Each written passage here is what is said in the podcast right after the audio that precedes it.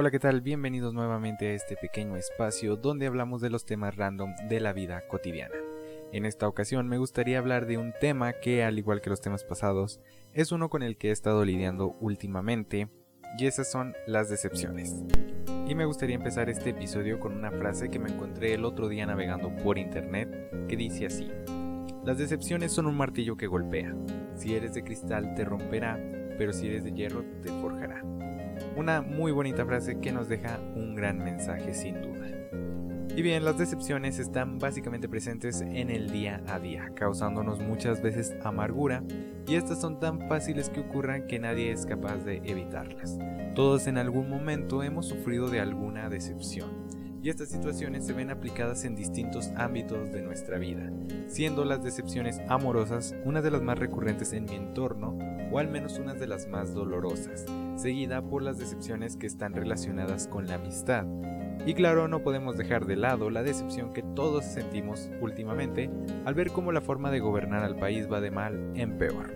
Y el que diga que no, miente. Bueno, esto último es algo que yo tenía que decir. Pero ¿a qué se deben estas decepciones?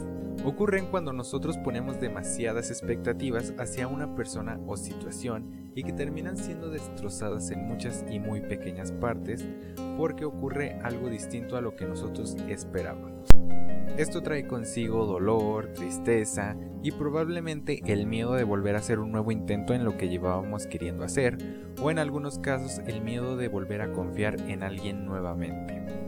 Es muy común que después de haber pasado por una de ellas entremos en conflicto con ciertas emociones como la rabia, la tristeza, entre otras, las cuales hacen muy difícil superar estas situaciones y en algunas ocasiones nos llevan a empeorarlas. Lo importante es que si quieres superar estas situaciones es importante saber manejar estas emociones para poder superarlo de la mejor manera. Muchas veces un mal momento nos impulsa a sacar lo mejor de nosotros, lo que nos hace mejorar y crecer como personas. Quizás en algún momento hayas pasado por una situación que te haya empujado a crear cambios personales que seguro te han mejorado en muchos aspectos. Y en este caso se tiene que hacer lo mismo. Por lógica sabemos que no existe una pastilla que alivie el dolor emocional, pero sí que hay cosas que están dentro de nuestras posibilidades para poder mejorarlo. Pero ¿cómo comenzamos este proceso de sanarnos a nosotros mismos?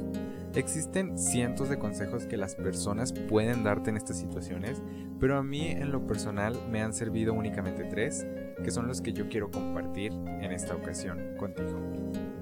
El primero es sacar todo ese dolor que llevas dentro, ya sea llorando, contándoselo a un amigo, llorar mientras se lo cuentas a un amigo.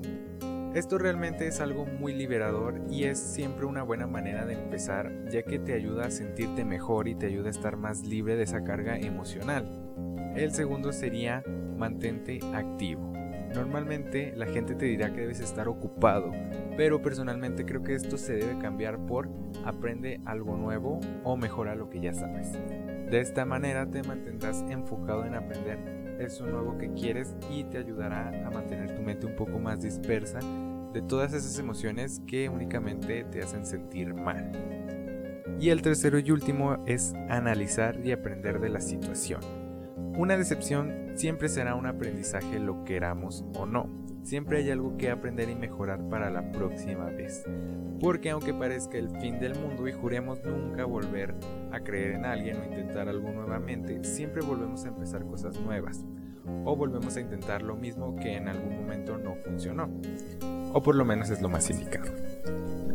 Por ello, analiza en qué te equivocaste, qué hiciste mal, porque podemos llegar a pensar que nosotros no hemos fallado o no tenemos culpa de lo que ocurrió y se nos es más sencillo culpar a la otra parte.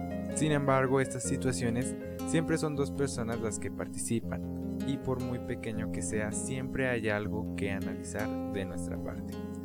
Por ello piensa, observa y aprende de ello. Personalmente esos son los tres consejos que mejor me han ayudado y me han traído grandes beneficios y de esa misma manera espero que te ayuden a ti. Y bueno, eso ha sido todo por este pequeño episodio, espero en verdad que te haya ayudado en algo. Recuerda, yo soy César Ricardo y todos tenemos un tema en el que estamos un tanto desubicados.